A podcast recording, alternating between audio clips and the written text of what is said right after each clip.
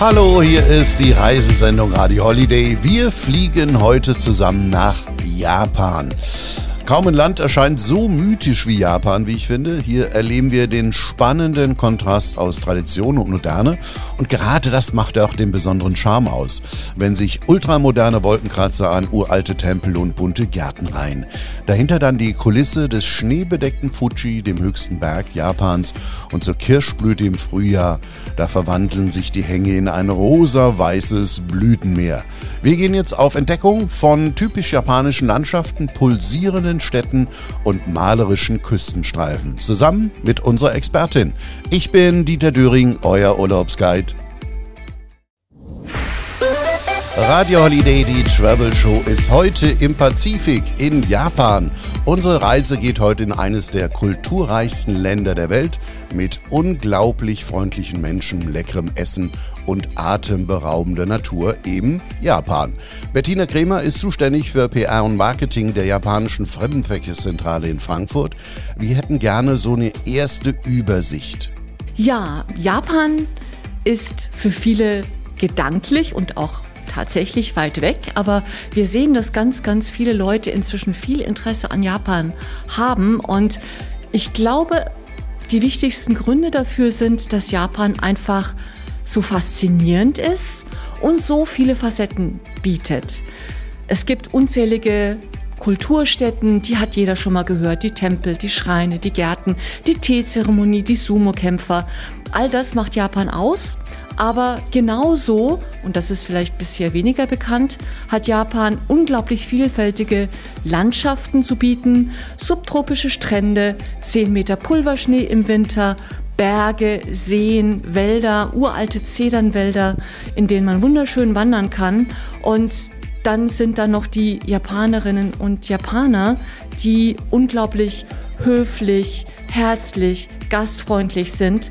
Und das alles macht, glaube ich, ein Gesamtpaket, das für viele Leute inzwischen sehr, sehr interessant ist. Okay, ja, das hört sich doch schon mal interessant an. Wie kommt man denn am einfachsten nach Japan? Ja, da muss man natürlich erstmal ins Flugzeug steigen. Eine gute Möglichkeit von Frankfurt ist zum Beispiel mit Emirates. Wir haben viele Fluggesellschaften, mit denen wir arbeiten. Emirates ist natürlich ein super Partner auch für uns. Und ähm, wir denken, dass auch im jetzigen Sommer noch viele weitere Flüge dazukommen werden, sodass viele Gäste aus Deutschland nach Japan finden. Tokio ist der Zielflughafen. Ein weiterer Zielflughafen, der zukommen wird im Sommer, ist Osaka. Aber Tokio ist eigentlich so die erste Anlaufstelle für fast alle, die Japan besuchen wollen. Einfach weil die Stadt so faszinierend, gigantisch groß und einfach ja, so viele Eindrücke für Besucherinnen und Besucher bietet. Mhm, okay. Ja, was wir in Tokio uns auf jeden Fall anschauen müssen, darüber reden wir gleich. Radio Holiday, die Reisesendung, immer sonntags mit Urlaubsvorschlägen. Wie wäre es denn mal mit Japan? Bettina Kremer, unsere Japan-Expertin von der Hauptstadt Tokio, hast du vorhin ja schon mal gesprochen. Was muss man da unbedingt gesehen haben? Für Tokio empfehle ich so zwei, drei Tage einzuplanen, damit man die wichtigsten Sehenswürdigkeiten entspannt genießen kann, denn die Entfernungen innerhalb der Stadt sind doch ganz beträchtlich. Ich empfehle auch unbedingt mit öffentlichen Verkehrsmitteln zu fahren, mit U-Bahnen, mit Bussen teilweise auch. Das ist überhaupt kein Problem, wenn man eben Internet und WLAN hat. Und dann sollte man einen Blick auf den Kaiserpalast werfen. Da darf man nicht rein, aber in die Gärten um den Kaiserpalast, die wunderschön sind. Unbedingt sollte man den Meiji-Schrein besuchen. Das ist ein Shinto-Schrein, der wichtigste Shinto-Schrein der Stadt, wo am Wochenende auch ganz häufig Brautpaare sind, die dort ihre Hochzeit feiern oder viele Familien kommen, um zu feiern. Wer sich einen Überblick von oben verschaffen möchte, dem empfehle ich die Kreuzung bei Shibuya, die sowieso schon bekannt ist, auf das Shibuya Sky Plattform Ausblick gehen und dort kann man einen Blick in die Ferne schweifen lassen und hinunter auf diese berühmteste Kreuzung Japans. Und für schlechte Wettertage habe ich auch noch einen Tipp. Da gibt es im Moment noch auf der Insel Odaiba in der Bucht von Tokio mit der Eurokumine Line erreichbar.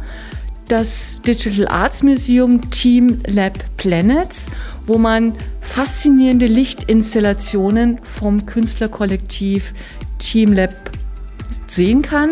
Und das sind unterschiedlichste Räume, wo man in Lichtinstallationen schwelgt, wo man die Dinge berührt, wo man alle möglichen Interaktionen erfährt, durch Wasser geht, Orchideen bewundert. Und wenn man diese Sachen gesehen hat, vielleicht noch einen Abstecher nach Asakusa gemacht hat, mit dem alten Tokio, dem Sensoji-Tempel und den umliegenden Gassen, dann hat man zumindest schon mal einen Eindruck gewonnen. Wow, da gibt es wirklich viel. Radio Holiday, die Travel Show ist heute in Japan. Ich bin Dieter Döring. Radio Holiday, die Reisesendung, hat zugegebenermaßen heute einen sehr exotischen Urlaubstipp, nämlich Japan. Bettina Krämer, unsere Expertin, eine Besonderheit, die wir auch in Deutschland kennen, ist ja die Kirschblütenzeit, die auch gleichzeitig die Hauptreisezeit ist, ne? Ja, das stimmt. Kirschblüte beginnt Mitte März oder ab dem 20. März in der gesamten Region zwischen Tokio und Kyoto.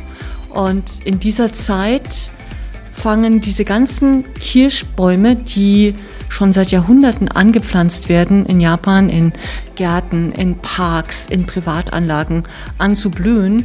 Und für die Japaner ist das der Frühlingsbeginn und eine Zeit der ausgelassenen Feiern. Dort versammeln sich dann in den Parks und in den öffentlichen Anlagen die Leute, Firmen, Kollegen, Freunde, Familien, bauen ihre Plane auf, bringen was zu essen und zu trinken mit und sitzen dann unter den Kirschbäumen und feiern ausgelassen. So ausgelassen sieht man Japanerinnen und Japaner sonst eigentlich kaum. Und das ist natürlich zusammen mit den blühenden Kirschbäumen etwas, was viele Leute faszinierend finden, anzuschauen, ohne Frage. Die Kirschblüte fängt aber auch schon zum Beispiel im Februar in Kyushu an oder wenn man dann im Mai erst in Japan ist, sieht man sie vielleicht in Hokkaido. Also man muss sich nicht unbedingt auf den März festlegen. Okay, ist das vielleicht auch ein Tipp für unsere Besucher, nicht genau im März zu kommen? Natürlich ist zur Kirschblüte die halbe Welt unterwegs, die Japaner natürlich auch. Und deswegen die zweite Reisezeit, die ich empfehlen würde, ist der Herbst. Bis spät in den November hinein ist in Japan auf Honshu vor allem das Wetter trocken, schön und angenehm mit Temperaturen bis zu 20 Grad und dann ist die Herbstlaubfärbung. Dort färben sich die Ginkgo-Bäume gelb, die Bergahornblätter knallrot.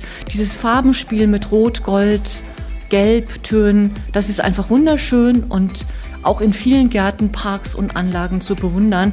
Und das ist auch eine wunderbare Reisezeit, die ich jedem empfehlen kann. Mhm. Und auch Wandern ist übrigens in Japan ein Erlebnis und man kann Skifahren. Darüber reden wir gleich. Hallöchen, wie wäre es denn mal mit einer Reise nach Japan?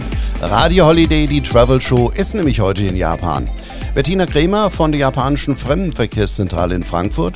Der erste Gedanke, wenn es um Japan geht, ist ja nicht unbedingt Skifahren, aber ihr habt zwei Skigebiete. Ja, es ist nicht umsonst, dass Japan schon zweimal Austragungsort für die Olympischen Winterspiele war.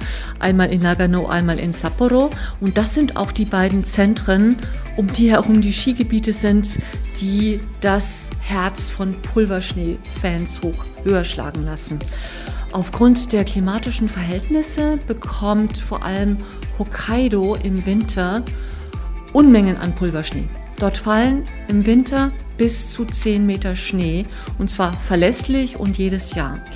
Und im Wintersportort Niseko gibt es auch die Infrastruktur, die sich die Gäste wünschen. Es gibt alles, was das Herz ähm, begehrt. Man bekommt die Ausrüstung, man muss nicht alles mitnehmen. Es finden sich außerdem gespulte Pisten in allen Schwierigkeitsgraden.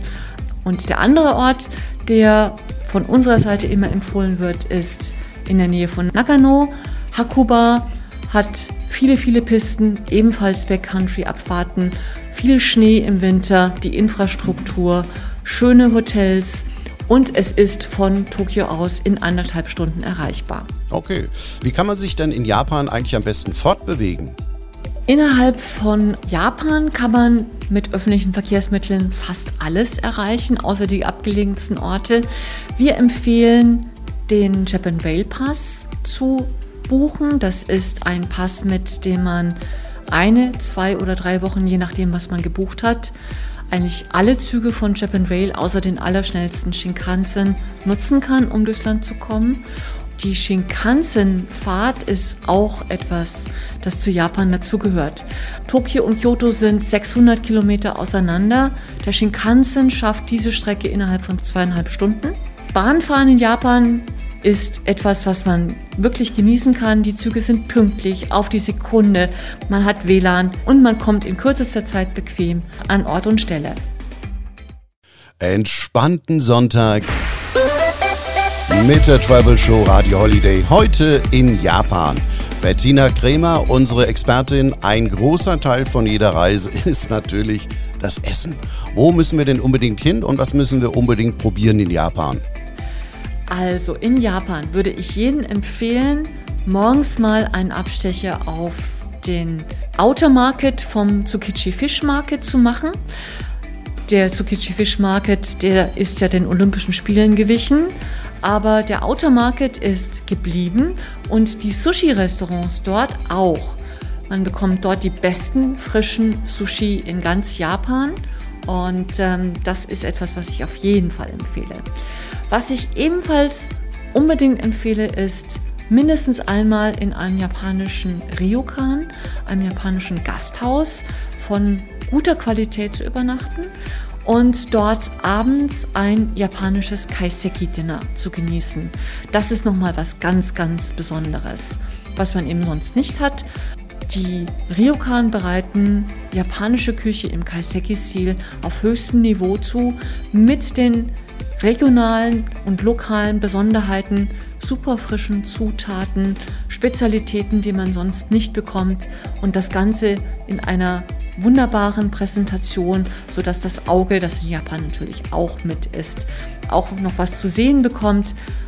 Das ist etwas, was man unbedingt auch mal machen sollte. Und ansonsten in Japan kann man eigentlich gar nicht schlecht essen. Einfach wirklich irgendwo schauen in den japanischen kleinen Restaurants, wenn man eben mal mittags schnell was essen möchte. Das ist alles in den Schaufenstern nachgebildet dargestellt, was es im Restaurant zu essen gibt, mit dem Preis daneben, sodass man eben auch gleich weiß, was es kostet. Und wirklich einfach ausprobieren, die leckeren Gerichte, Tempura, Ramen-Nudeln, Sushi.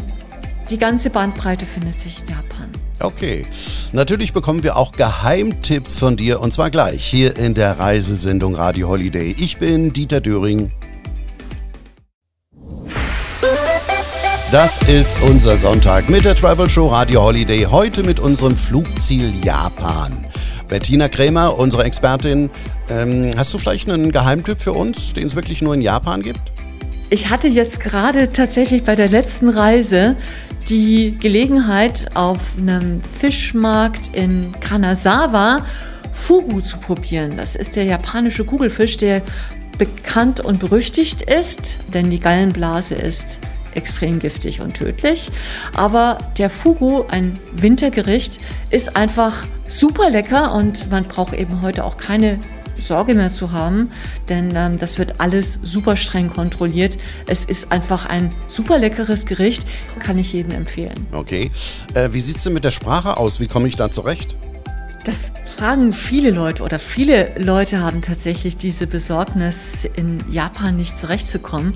Und ähm, alle, die da waren, kommen zurück und sagen, ah, das war viel einfacher, als ich gedacht hatte. Es ist alles super gut ausgeschildert auf Englisch in den touristischen Zentren des Landes.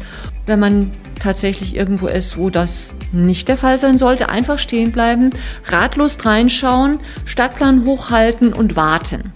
Ich garantiere, dass innerhalb von kürzester Zeit ein freundlicher Japaner oder eine freundliche Japanerin auf einen zukommt, fragt, ob man sich verirrt hat und dann eben auch weiterhilft. Denn Japanerinnen und Japaner sind wirklich unglaublich nett, höflich und hilfsbereit. Okay. Ja, und ihr habt doch sicherlich für Infos auch eine Webseite. Wir haben auf unserer Website japan.travel/de/de viele, viele, viele Informationen zusammengestellt und natürlich bieten wir auch persönlich Hilfestellung, gerne per E-Mail, gerne vor Ort in unserem Büro in der Kaiserstraße 11 oder auch telefonisch. Japan ist ein so tolles Reiseland. Es gibt so viel zu sehen. Ich kann es wirklich jedem nur empfehlen. Okay, Bettina, danke für die vielen Japan-Infos. Wir hoffen, wir haben Lust auf Japan gemacht. Wir, das sind Justine Leder und Eike Knall. Ich bin Dieter Döring und auch nächste Woche euer Guide.